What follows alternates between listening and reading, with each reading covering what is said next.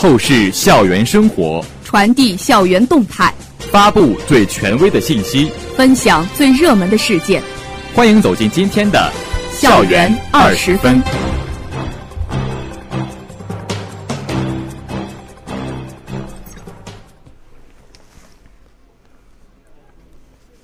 这里是 FM 幺零零点五宁波大学广播台，各位老师、同学，大家中午好，欢迎收听本台今天的校园二十分节目，我是李建明，我是彭少辉。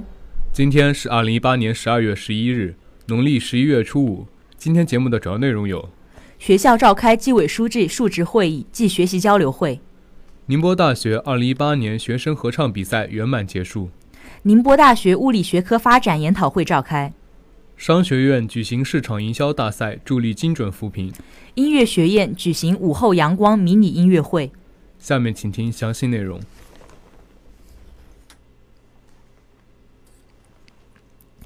近日，学校召开二级单位纪委书记述职会议暨二零一八年纪检监察干部学习交流会，校党委委员、纪委书记于建森参加会议并讲话，校纪委副书记、纪委办公室负责人主持会议。会上，各二级单位纪委书记向全体纪检监察干部汇报2018年工作开展情况，总结上一年工作，分析存在的不足和工作中存在的困难，对下一年工作提出计划设想。全体纪检监察干部开展讨论交流。于建森对下一年的工作提要求：一要加强学习，与时俱进，切实增强责任意识，显现担当精神；二要认真履行职责。根据各单位部门的实际情况，开展精准监督，重点关注关键少数、重点领域等。三要积极营造氛围，及时传达学习上级文件会议精神，组织开展纪律学习、案例警示等活动，严抓廉洁教育。会后，参会人员赴余姚学习习近平给横坎头村全体党员的回信精神，参观省廉政文化教育基地浙东抗日根据地旧址。此次会议是学校2018年反腐倡廉宣传教育周系列活动之一，旨在加强纪检干部队伍建设，提高执纪监督能力。校纪委委员、校特邀监察员、二级单位纪委书记、纪检委员及校专职纪检干部等近三十余人参加本次学习交流会。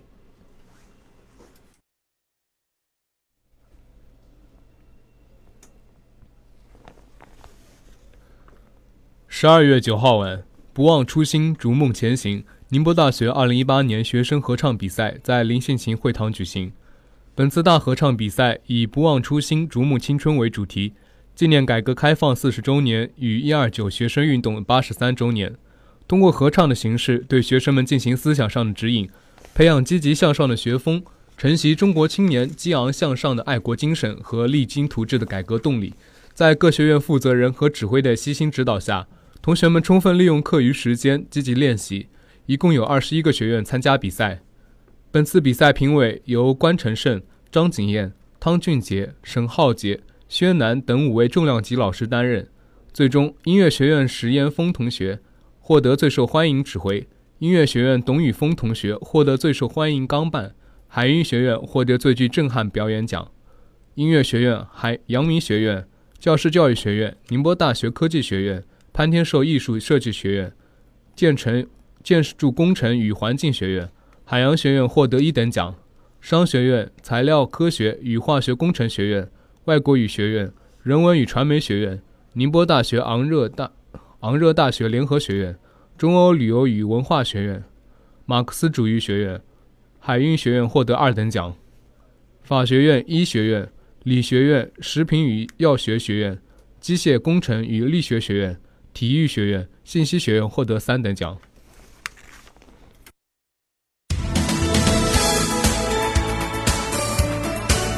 这里是正在直播的校园二十分。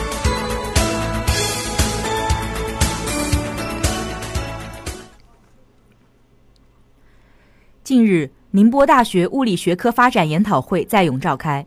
此次会议由宁波大学理学院主办。会议邀请到三名中国科学院院士、五名学科评议组成员指导学科发展，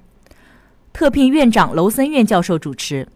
宁波大学副校长邵千军出席并致开幕词，对会议对会议召开表示祝贺，对与会各位专家表示欢迎，同时建议加强院校合作，共同建设发展好物理学科。会上，物理学科五名年轻教师做了学术报告，与会专家表示肯定并提出建设性意见。理学院负责人从学科概况、师资队伍、研究成果、学科规划和举措等几个方面做了汇报。各位专家就宁波大学物理学科发展提出若干建议：第一，学科需要引进领军人才，加强学科队伍建设；第二，学科应处理好教师教学和科研的关系，确保教师科研产出；第三，院校结合，建设省部级平台，为学科发展提供保障；第四。凝练学科方向，把申报博士点作为本学科的第一任务。第五，让年轻教师进入国内外一流专家队伍，加强学术交流，使学科建设获得国内外专家支持。第六，本学科教师应多投入物理学研究，多发表物理类学术期刊，确保本学科尽早进入全球百分之一。研究生院负责人。理学院相关领导以及物理学科三十余名教师参加了会议。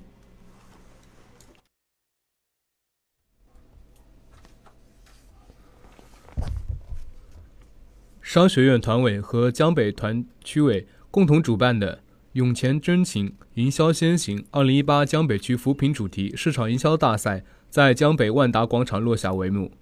让青年发声，让青年发力。让青年共同相聚在市场营销的赛场上，发出新时代青年助力社会发展的声音和力量。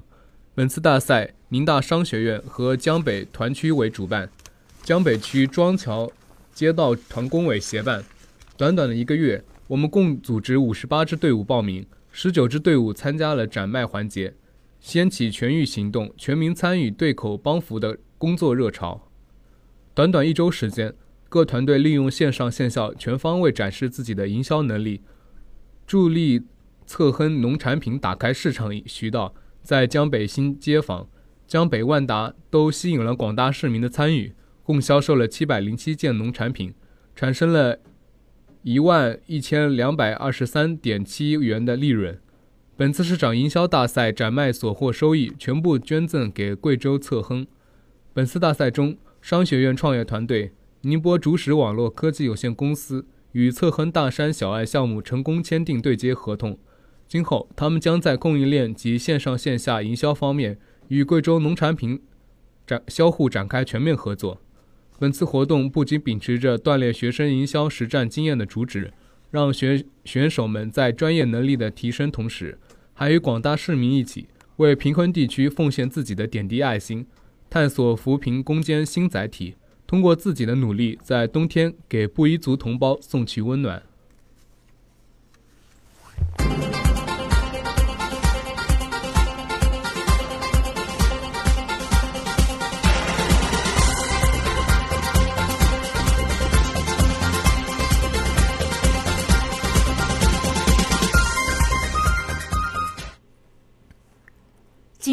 音乐学院午后阳光迷你音乐会举行。此次音乐会主题为世界音乐。音乐会特别邀请了专程赶来宁波大学音乐学院举办世界音乐工作坊活动的日本专家们，以日本著名作曲家为首的野村诚先生带领他的团队成员们，为大家奉上了精彩绝伦的多元化音乐作品。作品形式和内容涉及日本传统曲目、印度乐器西塔尔作品、印度尼西亚乐器甘美兰作品，以及融合了各国乐器而创作的现代作品等。地歌真曲是日本江户时代在大阪一地流行的音乐形式，最初是三味线组歌形式，后加入了日本筝，而形成了当代常见的三味线和筝的常规组合形式。音乐家们所带来的石桥、智儿音两首地筝歌曲，极富日本传统韵味，聆听其中宛若穿越时光，将大家的思绪拉回到了几百年前的江户时代。由田中丰彦作曲的《乐园之彼方》。大胆融合了日本乐器三味线、日本筝、印度乐器西塔尔、印度尼西亚乐器甘美兰以及口风琴，是一首具有多元特色的现代创新作品，令人耳目一新，极其富有艺术特色。在场的师生们不为无不为音乐家们精湛而纯熟的技巧所感染，今后的五月阳光音乐会也将以此为契机。奉献上更加多样化的音乐形式和音乐作品。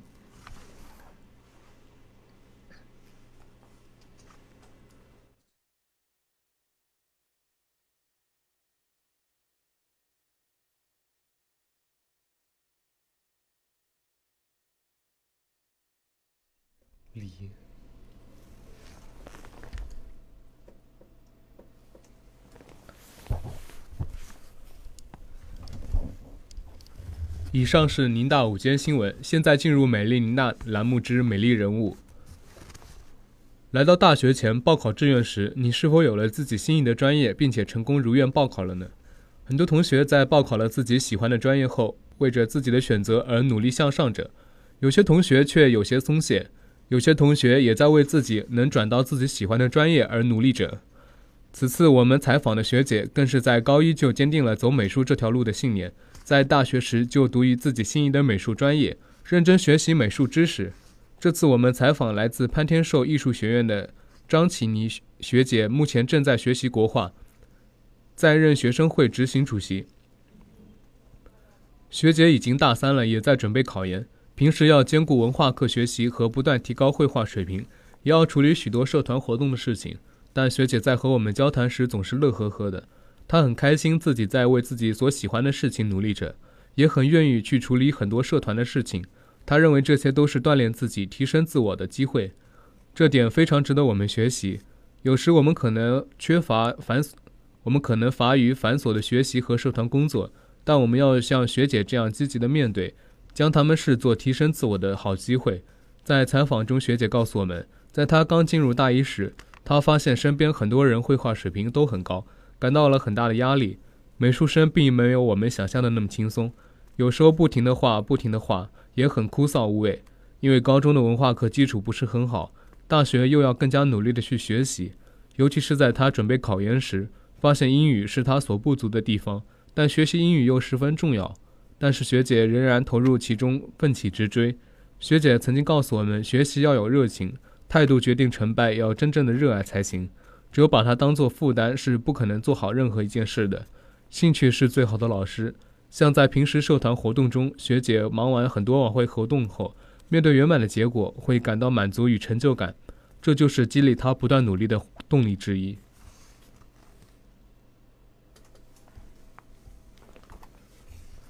学姐希望同学们在大学生活中不要放松学习，在社团活动中多多实践，提升自己。也不要做一个只会把学习当做负担的学生，在大学生活中要明白自己的定位和目标，到底要做知识性人才还是综合性人才，有选择的去学习与实践活动，真正融入自己的大学生活中，享受大学生活。而无论是哪种选择，都要坚持下去，不断前进。